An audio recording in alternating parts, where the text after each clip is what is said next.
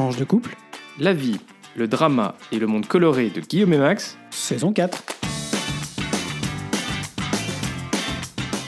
Bonjour, bonsoir. Nous sommes Guillaume, et Max et on vous souhaite la bienvenue dans ce deuxième épisode de la saison 4 de Tranche de couple. Épisode qu'on a choisi d'intituler Farewell and Forward. Adieu et en avant, même si ça sonnait euh, mieux en anglais.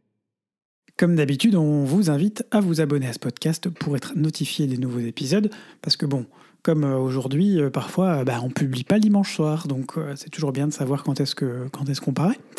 Et puis, en principe, on est officiellement en ligne le lundi tous les 15 jours. Et on se retrouve entre-temps aussi sur notre page Facebook et notre compte Twitter, tranche le chiffre de couple singulier, comme le nom du podcast, ou par mail, tranche le chiffre de couple tout au singulier, gmail.com. Enfin, un mot, un seul, on vous le dit, on vous le redit, partagez, Partagez. sur vos réseaux sociaux, à vos proches, à toutes celles et tous ceux qui sont susceptibles d'être intéressés par le podcast. Ça nous permettra de continuer à accroître la visibilité de tranches de couple. Et puis aussi, on va pas se cacher, de garder la motive pour continuer à vous proposer cette petite tranche de nos vies tous les 15 jours. Alors on commence comme d'habitude par la rubrique Actu et aujourd'hui on est le lundi 19 septembre et on ne pouvait pas faire autrement que de vous proposer, Guillaume, un premier sujet sur La reine Elisabeth, c'est le décès de la reine Elisabeth. La reine est morte, vive le roi.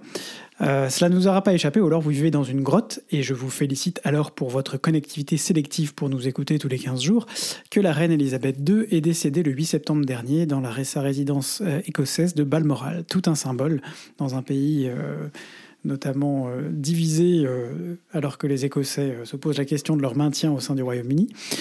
Elle était âgée de 96 ans, dont 70 ans, 7 mois et 2 jours pour être exact de règne, un record pour le Royaume-Uni, proche du record absolu détenu par toujours nul autre que notre Louis, bon Louis XIV. Enfin bon, je ne sais pas, mais en tout cas, c'est lui qui a le record, avec 72 ans, 72 ans.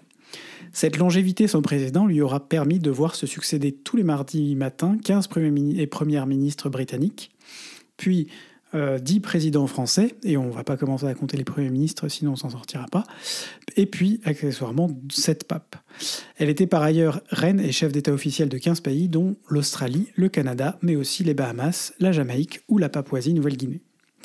Alors, euh, on s'est penché un peu, on a trouvé euh, intéressant de se pencher sur la relation entre la reine, entre la monarchie et puis la France, parce que on a beaucoup souligné donc ces derniers jours cette relation bizarre, de, étonnante de la, qui existe de la part d'une grande partie de la population française régicide devant, devant l'Éternel et euh, c'est la monarchie britannique. Alors celle-ci est en partie liée au sentiment de stabilité que représente le ou la monarque au travers des crises, des guerres et en particulier ces dernières années, il ou elle représente un pilier. C'est comme ça que ça se passe dans un certain nombre de monarchies européennes. Et puis il y a probablement à voir aussi avec les Français et les fastes parce que la monarchie britannique, on l'a encore vu aujourd'hui avec euh, les funérailles de la reine, ce sont des fastes millimétrés à la seconde près avec des milliers de parties prenantes. Euh, des- ils ont invité aujourd'hui plus de 2000 personnes à Westminster Abbey pour ces funérailles. Il y avait plus de 200 chefs d'État euh, de partout autour du monde, du Commonwealth. Il faut dire que Elisabeth était particulièrement euh, attentive et elle, voulait que ses, funérailles soient avec faste. hein. Pour elle, elle conçoit la monarchie comme une monarchie de faste. Il faut qu'elle soit très visible euh, pour, euh, voilà, pour vraiment briller. Et ça s'est vu pendant son règne, cette histoire de visibilité. On doit voir la reine au milieu de la foule. On ne reviendra pas sur ces dizaines de, ces centaines de tenues bariolées où elle apparaissait en vert pomme, en bleu électrique, en jaune, en orange, tout ça pour pouvoir être repérée dans la foule. Donc il y a ces fastes, il faut a probablement une partie des Français qui sont aussi un peu euh, attirés par la côté faste, mais pas seulement. Elle incarnait aussi, selon Jean Lémarie sur France Culture, on vous mettra le lien de cette, de ce podcast, enfin de cette émission qu'il a enregistrée, et ça dure 4 minutes, c'est très court, mais c'est très intéressant. Un autre rapport au temps, comme je le disais, elle passe au travers les crises, et puis elle revendiquait, elle aussi, une forme assumée de francophilie. Elle était grande peut-être pas amie, mais très grande relation avec le général de Gaulle notamment. Euh, voilà, il y a toujours eu une forme de proximité avec, le, la France. Et par ailleurs, elle ne manquait jamais de rappeler combien l'histoire de France et celle du Royaume-Uni, en bon frère mais adversaire, est liée depuis euh, les années 1000 et Guillaume le Conquérant, mais aussi via, par exemple, plus récemment l'entente cordale, le tunnel sous la Manche. Euh, on reviendrait peut-être un jour là-dessus. Ça vaudrait la peine de faire un article de podcast, mais on va attendre un peu. Et puis aussi, le prix du sang entre nos deux pays au XXe siècle. On s'est beaucoup combattu, mais il faut se rappeler que des milliers de soldats britanniques sont morts pour libérer la France en 1944. Et la France entretient donc un rapport ambivalent avec la monarchie. La révolution, la révolution pardon, qui devait y mettre fin n'a fait que repousser l'échéance, puisqu'elle a abouti sur l'Empire, la Restauration, jusqu'au Second Empire, comme si on ne voulait pas complètement s'en débarrasser. Et puis aujourd'hui, évidemment, cette sorte de monarchie présidentielle qui existe au sein de la Ve République, ça aussi, ça, pourra, ça pourrait faire l'objet d'un podcast complet, mais je crois que ce sera pour, euh, pour plus tard. Alors, le décès de la, reine Elisabeth, c'est aussi l'occasion d'un certain nombre de controverses. Le coup d'abord, et on y reviendra plus tard euh, dans cette, dans cette partie euh, de la monarchie qui, en période de crise, fait tiquer. Il est aussi rappelé souvent en Angleterre, où on maîtrise euh, au Royaume-Uni, où la- l'argent est, euh, est presque une religion, que euh, si elle a un coût, elle est aussi source de bénéfices importants pour l'économie britannique, et c'est probablement une des raisons qui fait que le sujet est assez peu rappelé finalement. Euh, mais aussi euh, sur le fait que la monarchie s'est construite sur la colonisation, comme en France, en Espagne ou en Belgique notamment, y compris au XXe siècle, avec la décolonisation et souvent un certain nombre de parfois qui s'est fait dans la violence. Euh, et puis euh, les réparations et les deuils de, de ces périodes compliquées ne sont pas tous assumés.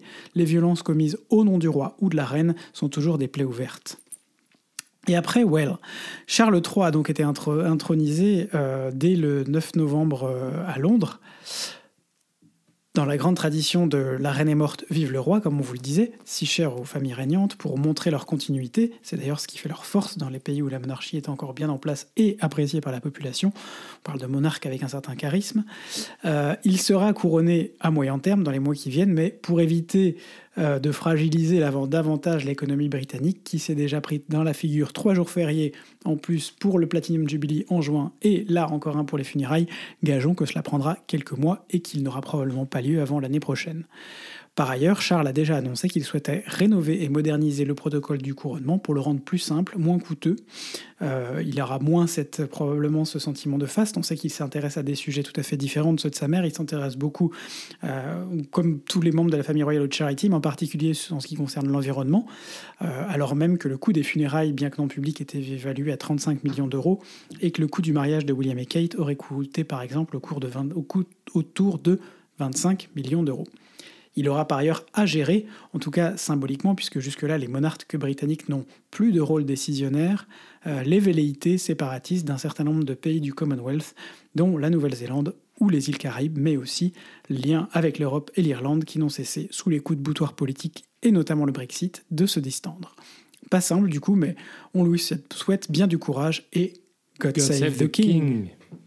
On a parlé des adieux de la reine, on va parler de en avant maintenant avec euh, le discours sur l'état de l'Union d'Ursula von der Leyen devant le Parlement européen. Max, c'est pour toi, c'est notre point euh, Union européenne.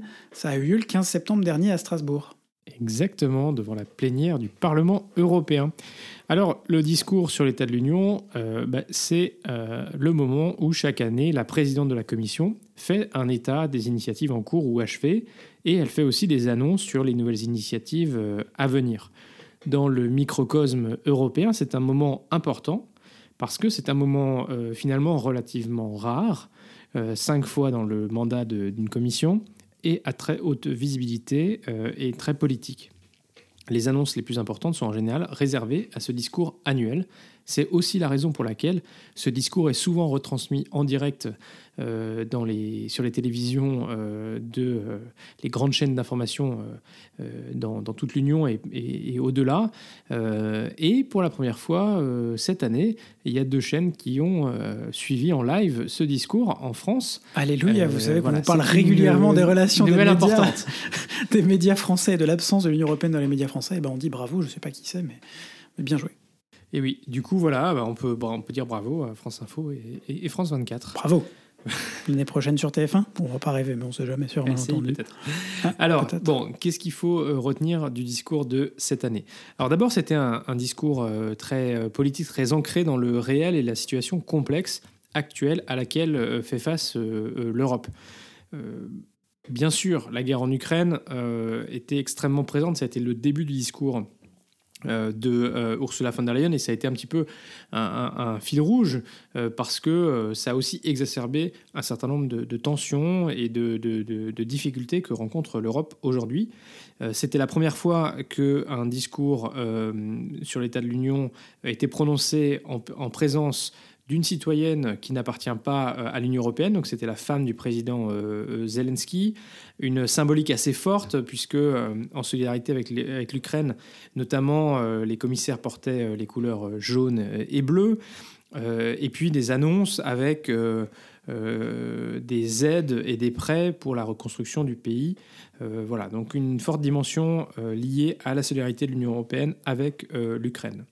Deuxièmement, un message très assuré pour justifier aussi le train de sanctions contre la Russie, parce que finalement, on commence à entendre de plus en plus les membres des droites nationalistes en Europe qui critiquent ces sanctions en fredonnant une certaine musique selon laquelle bah, non seulement ces sanctions ne, ne, fonctionneraient pas, mais en plus, c'est elle qui plombe l'économie européenne.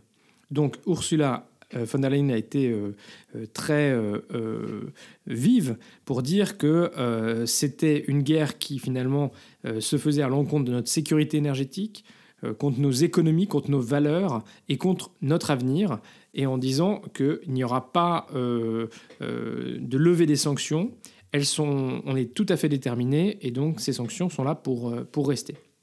Enfin, elle a abordé un sujet de préoccupation majeure des Européens, à savoir euh, le prix de l'énergie. Et pour et pour rassurer les consommateurs et les entreprises, en particulier les petites et moyennes entreprises, la chef de l'exécutif européen a présenté tout un paquet de mesures sur le marché de l'énergie qui va de la ponction euh, des profits excessifs engendrés par les énergéticiens euh, qui produisent à, des coûts moindres, vous en avez parlé lors de notre dernier épisode, euh, à un éventail d'actions qui vise à accélérer la transition vers une, économie décarbonée, moins dépendante de puissances potentiellement hostiles euh, pour se fournir en gaz par exemple. Et donc, elle a aussi, notamment à plus long terme, annoncé la réforme en profondeur du marché de l'électricité. Alléluia. C'est dans ce contexte que Ursula von der Leyen a annoncé de nouvelles initiatives pour renforcer la souveraineté de l'Union européenne. Et ça, c'est vraiment ce mot de souveraineté, c'est quelque chose qui, ressort assez fortement quand on parle de ce discours. Euh, d'abord en domaine énergétique, puisque c'est un grand sujet. Euh, pour répondre euh, à ce défi, elle a mis en avant le rôle que pouvait jouer l'hydrogène à long terme avec l'annonce de la création d'une nouvelle banque publique de l'hydrogène qui doit être capable d'investir 3 milliards d'euros pour construire finalement un futur euh, marché de l'hydrogène. Et l'objectif, c'est de produire 10 millions de tonnes d'hydrogène renouvelables dans l'Union européenne chaque année d'ici à 2030. Euh, par ailleurs, elle a fait un point d'étape sur la mise en œuvre du plan de relance Next Generation EU, donc Union européenne nouvelle génération. C'était un plan de relance qui faisait, qui représentait 800 milliards d'euros et en fait seulement 100 milliards ont été dépensés, donc il y a encore 700 milliards qui, restent à dépenser. Euh, elle a aussi, euh, dans ce contexte d'économie euh, tendue, proposé une approche plus flexible des critères de Maastricht pour donner un peu de, de, flexibilité aux États dans leur trajectoire de désendettement, mais en ne revenant pas sur cet objectif de désendettement qui, globalement, en fait, ces critères de Maastricht, donc c'est les critères 3%, euh, avaient euh, été suspendus euh, pendant toute cette période de, Covid. Elle a annoncé un nouveau train de mesures pour soutenir les PME. Et enfin, elle a mis un très gros accent sur l'accès aux matières premières critiques, essentielles pour la transition écologique et l'économie, en annonçant un règlement dédié à ces problématiques et aussi à la mise en place de réserves stratégiques à l'échelle de l'Union avec la proposition de création d'un nouveau fonds de souveraineté européen, donc euh, quelque chose d'assez euh, structurant. En fait, elle a mis en avant le fait que aujourd'hui, euh, les matières premières critiques bah, sont principalement produites par la Chine, donc il y a une force de domination et, du coup un gros risque de dépendance pour l'Union. Troisièmement, Ursula von der Leyen a, esquissé une vision, sa propre vision à, à moyen terme de l'Union en envoyant un message très clair aux pays des Balkans et de la frange orientale du continent, en leur disant Vous faites partie de la famille, notre union n'est pas complète sans vous. Alors, c'est pas étonnant parce que c'est quelque chose qu'elle avait déjà un petit peu dit euh, précédemment. Euh, mais là, elle a aussi appuyé cette initiative française de création d'un nouveau forum à l'échelle de l'Europe géographique, qu'on a appelé la communauté politique européenne. On vous en avait parlé dans notre précédente saison de tranches de couple. Et l'objectif, c'est on sait que l'adhésion, ça prendra du temps, et donc on a une communauté politique européenne qui permet de rassembler plus largement, en dehors des seuls membres de l'Union européenne, pour parler des problématiques importantes. Et on, le sait, notamment, ça permettrait d'associer euh, le Royaume-Uni. Elle a aussi reconnu que dans cette perspective d'élargissement, il faudrait aussi revoir les mécanismes de gouvernance parce que euh, on comprend bien que euh, c'est déjà compliqué. On a notamment deux pays qui parfois bloquent un peu les choses, la Hongrie et la Pologne pour pas les nommer. Et donc, euh, une révision des mécanismes de gouvernance serait utile. Elle a mis aussi en avant euh, le fait que de nombreux régimes hostiles financent aujourd'hui des campagnes de désinformation dans les pays du voisinage et même au cœur de l'Union européenne. Et elle a du coup proposé un pacte pour la défense de la démocratie visant à sauvegarder les valeurs qui ont été euh, mis en avant par les pères fondateurs de l'Union. En disant aussi qu'il fallait être tout à fait exemplaire à l'intérieur de l'Union en éradiquant cette corruption parce que effectivement ces derniers jours ont été euh, rendus publics le fait que la Russie avait euh, touché de l'argent, ah non pardon, déversé, de l'argent sur les partis politiques, euh, sur les partis politiques pour essayer de, promouvoir sa cause. Notamment d'un certain bord, comme disait un ancien ambassadeur tout à l'heure à la radio. Voilà. et pour conclure, Ursula von der Leyen a en fait s'est ralliée au vœu du Parlement européen de lancer une nouvelle donc une convention européenne pour réouvrir les, traités. Euh, et donc ça a été bien sûr euh, applaudi euh, très chaleureusement. Alors ce qui est intéressant, c'est que ce discours sur l'état de l'Union, il intervient 20 mois avant la fin de la, la, commission von der Leyen, hein, puisqu'elle termine en, en, 2024. oui, on est fatigué, il ne faut pas nous en vouloir. Et du coup, en même temps, elle annonce beaucoup, beaucoup de projets. et donc, finalement, elle envoie un message en disant, j'ai la vision nécessaire pour accomplir un, un second mandat. Donc elle pose déjà euh, ces jalons-là, on verra ce qu'il ce en sera. Voilà pour ce petit point sur le discours sur l'état de l'Union d'Ursula von der Leyen. C'était un petit peu complet, mais c'est un discours qui a, pris son temps. Tout à fait. Merci Max. Moi, je rebondis sur le, fait d'insister, qu'elle voulait euh, insister sur, euh, les valeurs. sur les valeurs démocratiques de l'Union européenne. On va faire juste une petite brève sur l'Europride. L'Europride, qu'est-ce que c'est? C'est une marche des fiertés qui a lieu tous les... La particularité d'avoir lieu tous les ans dans une ville différente. Et cette année, l'Europride devait, enfin, a eu lieu à Belgrade en Serbie. Autant dire que dès le début c'était compliqué. La Serbie n'est pas un pays très en pointe sur ce qui est des ah droits des personnes LGBT. Paradoxalement, c'est un des premiers pays européens à avoir élu après euh, le Luxembourg euh, une première ministre ouvertement lesbienne. Euh, pour autant, c'est un pays où la religion est très ancrée, un conservatisme extrêmement important.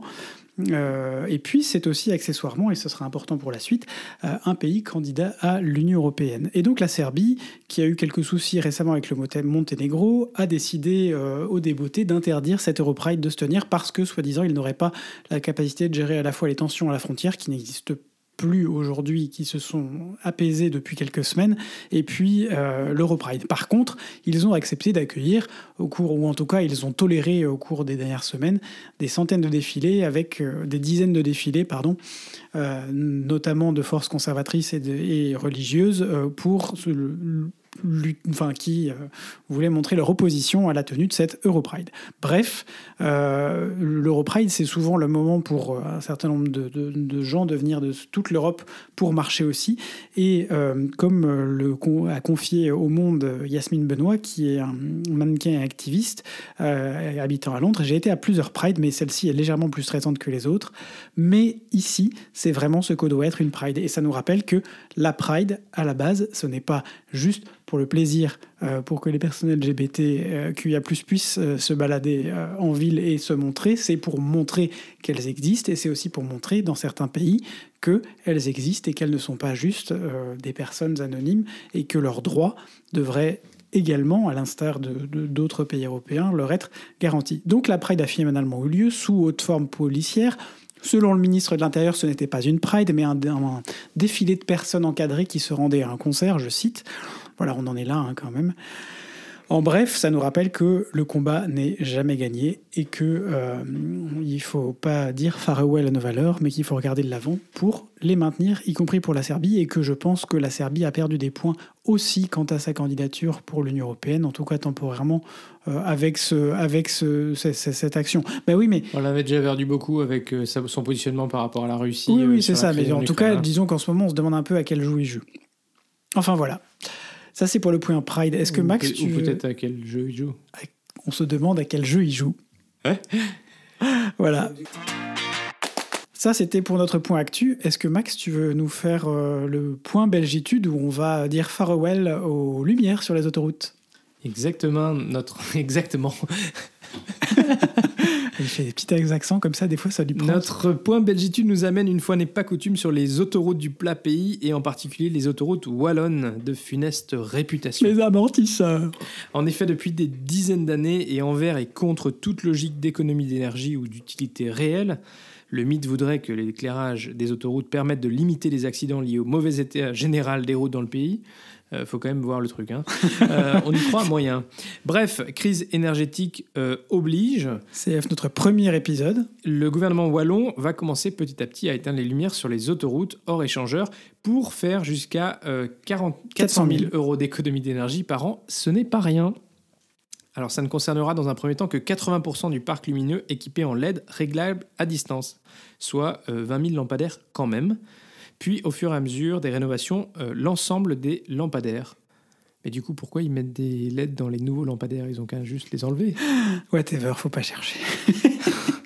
Alors, il deviendra euh, plus difficile euh, du coup de conduire sans ces phares, ce qui est quand même pas recommandé, mais aussi et surtout de repérer la Wallonie depuis l'espace. Vous vous souvenez que Thomas Pesquet euh, avait largement rendu célèbre ces autoroutes avec l'une de ses superbes photos de l'espace. Cette dernière étant illuminée à l'instar du reste du pays comme un sapin de Noël toutes les nuits et donc hyper facilement reconnaissable. Ah, nous, on, on- je sais pas, on va, on va pas la faire là. On est trop fatigué là. Je crois que ça, ça résume assez bien notre rubrique vie de couple de cette semaine là. On n'en peut plus là. C'est- c'est- c'est- On n'en On est mort. peut plus. On est mort. On regarde de l'avant. Enfin, pas aussi Fast mort que la reine Elisabeth, mais un peu quand même. On a eu un- une semaine euh, bien chargée qui s'est terminée en petit euh, aller-retour euh, express. euh, À Lyon, bah à oui, Lyon. parce que pourquoi pas après tout. 4 Pourquoi heures de pas. train, pourquoi pas. Et puis on y va en train. On y va en train. On y va en train, vous voyez. Et puis surtout, ben, pourquoi pas, un petit peu de bricolage tout le week-end. C'était pas mal. Guillaume a découvert ou redécouvert les joies du ponçage Oh pour faire rentrer euh, un meuble dans, un, dans une niche, n'est-ce qui pas a été conçu sur mesure, mais manifestement il manquait 300, 3 mm. Donc j'ai poncé, j'ai poncé. Et les Shadocks ponçaient, ponçaient, ponçaient. Non, c'est pompait normalement, mais vous aurez compris, les Shadocks Ponçait. ponçaient. On a poncé, on a poussé avec Max aussi pour le faire rentrer. On ne veut pas se le cacher. hein. Je- je- il n'est pas supposé ressortir d'ici pendant les 20 prochaines années.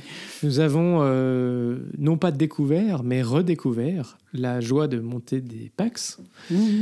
C'est toujours un bonheur finalement. Ouais, on adore monter des Et Pax. euh, mais on pourra quand même remercier euh, Ikea parce que bon, bah, ça reste quand même quelque chose de référence pour beaucoup de trucs. Ce qui est simplement un petit peu chiant comme d'habitude, c'est quand vous ouvrez un carton et qu'il manque des choses. Ça, c'est un peu. Ah bah oui, parce que bon, il y avait des meubles de salle de bain installés, mais euh, c'est difficile d'in- d'installer un meuble quand il manque la moitié des pièces. Enfin, en tout cas, des pièces importantes. Voilà. Bref, donc, euh, bon, les petites joies euh, de- d'IKEA, c'est pas cher. Mais comme dirait ma belle-sœur, bon, bah, tu sais que tu as des risques qu'il te manque des choses. Et du coup, euh, voilà. Que, que- que tu Oui. doives aller faire un petit tour euh, chez Ikea Paris, par exemple, en plein samedi après-midi. Ah, c'était chouette, t'as aimé, hein, t'as aimé. hein. J'ai super aimé. Et moi, je montais des packs. Et je ponçais, ponçais. Ah, vous voyez, hein. Et puis voilà, bon, c'est l'occasion de, de faire un petit tour dans, dans, dans la, dans la belle famille. C'est toujours sympa de, de revoir tout le monde aussi. On va pas, on va pas cacher, bouder notre plaisir. On a découvert un très chouette petit bar à vin à Lyon euh, qu'on vous recommande d'ailleurs, qui s'appelle Thomas et Virginie. Victoire et Thomas. Pardon, Victor et Thomas. J'étais pas loin, hein, j'étais pas loin, je l'avais presque. Dans le, dans le, à la frontière entre le, le deuxième et le premier à Lyon. Voilà, bah écoutez, euh, l'avantage c'est qu'il faisait quand même un peu meilleur euh, que euh, à Bruxelles-Selle, euh, parce que Bruxelles-Selle il fait froid, il pleut, c'est l'hiver. Je viens de reprogrammer le, le, le- la chaudière. Et quand on sait ce que ça va nous coûter, 19 degrés. quand on sait ce que ça va nous coûter, mes Alors j'ai refait une estimation tout à l'heure. On n'est plus à x3, mais on est fois x2,5 là. Ah, parce qu'on on a fait des progresse. économies la dernière, c'est ça Non, parce que, Ah non. parce que le prix du gaz a baissé. Ah oui. Bon. Donc peut-être que d'ici le mois de décembre, on va croiser les doigts et serrer les fesses pour qu'on soit encore un peu en dessous. Oui, alors bon, les réserves de gaz euh, sont à 84% dans l'Union, mais il va quand- si, vu que notre ami, euh, notre non-ami euh, Vladimir Poutine, euh, Notre globalement, a fermé les, les robinets, euh, almost euh, entirely, euh, quasiment totalement. Du coup, on ne sait pas si on arrivera à y arriver à 100%. Bah, c'est ce que je dis, on va croiser les doigts, serrer les fesses, et puis comme tout le monde, on va attendre de voir ce qui se passe. Bon, et puis Guillaume, euh, bah, cette semaine dernière, c'était aussi euh, la reprise euh, artistique à fond. Ah oui, c'était à Donf, deux soirées au boulot, ça faisait, ça faisait des mois que ça m'était pas arrivé, je pense. Du coup, c'était un peu violent. Et puis deux soirées avec des réunions perso aussi euh, à côté, il faut dire que je, je cumule un peu. Max, il rentre pas très tôt non plus, va, donc c'est pas simple pour lui, c'est aussi fatigant. Mais moi, la semaine dernière, c'était particulièrement dense. Euh, et puis, euh, et puis voilà, je, je bosse avec des gens très ambitieux, mais qui du coup multiplient les projets. Et, Et ça retombe sur Bibi. et derrière, c'est bah, c'est Bibi qui s'y colle souvent. Mais bon, voilà, c'est des choses intéressantes, c'est important, c'est... Je, je- voilà, j'attends de voir comment est-ce que je vais trouver, euh, on va réussir à faire, euh, euh, à trouver un équilibre un peu entre, entre le pro et le perso. C'était un peu quelque chose qui a parfois été compliqué l'année dernière parce que euh, parce qu'on reprenait, parce que c'était post-Covid, que c'était pas forcément simple de remettre les choses dans le bon sens, dans le bon ordre, enfin voilà, tout ça, tout ça. Euh, mais voilà, on va essayer de se ménager un peu plus cette année, hein, euh, un peu, je dis, parce qu'on a de nouveau beaucoup de week-ends aussi qui sont pris, bon, pour la bonne cause, pour aller voir des amis, pour la famille. On va fêter des chouettes, des chouettes anniversaires, on va faire des baptêmes, on va voilà, la vie, la vie reprend. C'est euh, pas tout de suite mon comme anniversaire. hein, t'as- non, mais je pré- préviens déjà les gens, comme ça, si jamais au mois de mars, vous voulez euh, venir à la teuf qu'on va organiser. Ah, et puis nous, on devait organiser une, euh, une crémaillère aussi, on l'a toujours pas fait. Je suis fatigué. On va remettre la, on va remettre la crémaillère à plus tard. Vous êtes d'accord? Vous êtes d'accord Formidable.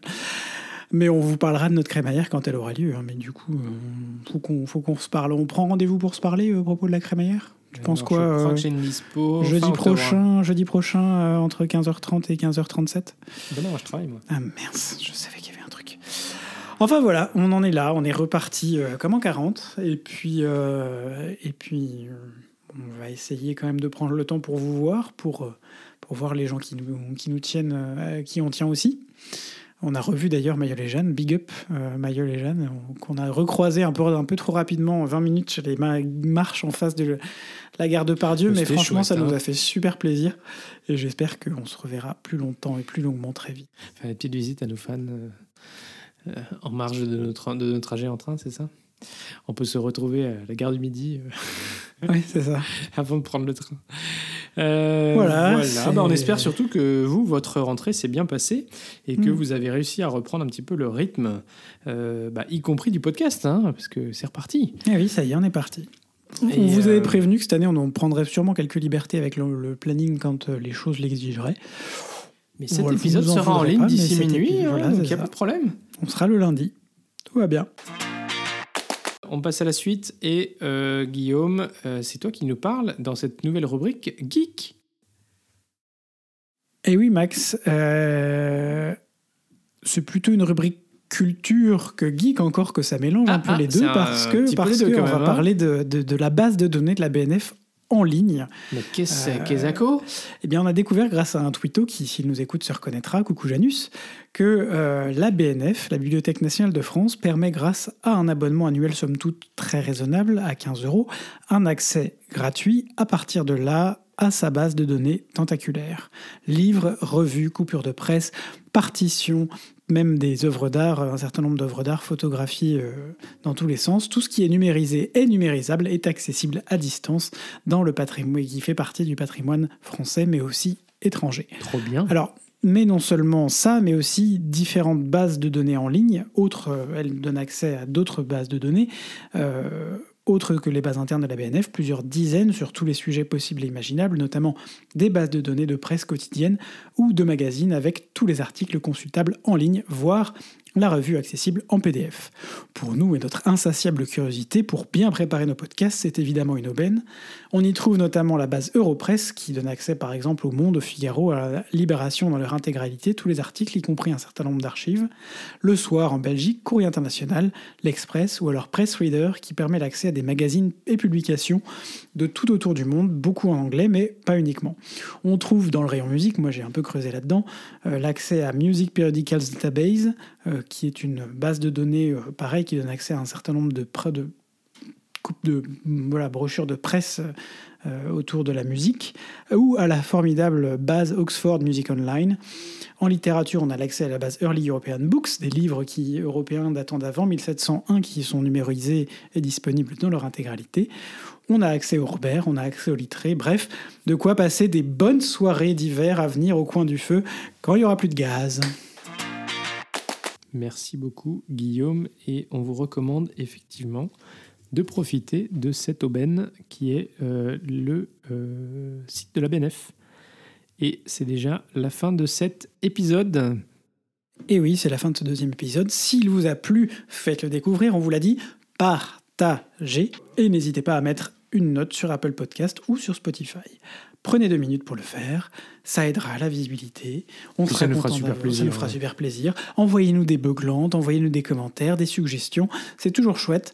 Euh, Dites-nous de quoi vous avez envie qu'on parle aussi. Euh, et, puis, euh, et puis, vous pouvez mettre un like sur YouTube euh, en plus des notes, ou un pouce bleu sur Facebook, ou un petit cœur sur Twitter. Oh, ça rime. Et surtout, surtout, je le redis, partagez. Alors, ce podcast est diffusé le lundi tous les 15 jours. Et oui, parfois c'est le lundi. et pas le dimanche soir. Oui, Euh, alors, d'ici au prochain épisode, portez-vous bien, gros bisous et à très vite pour de nouvelles tranches. coloré.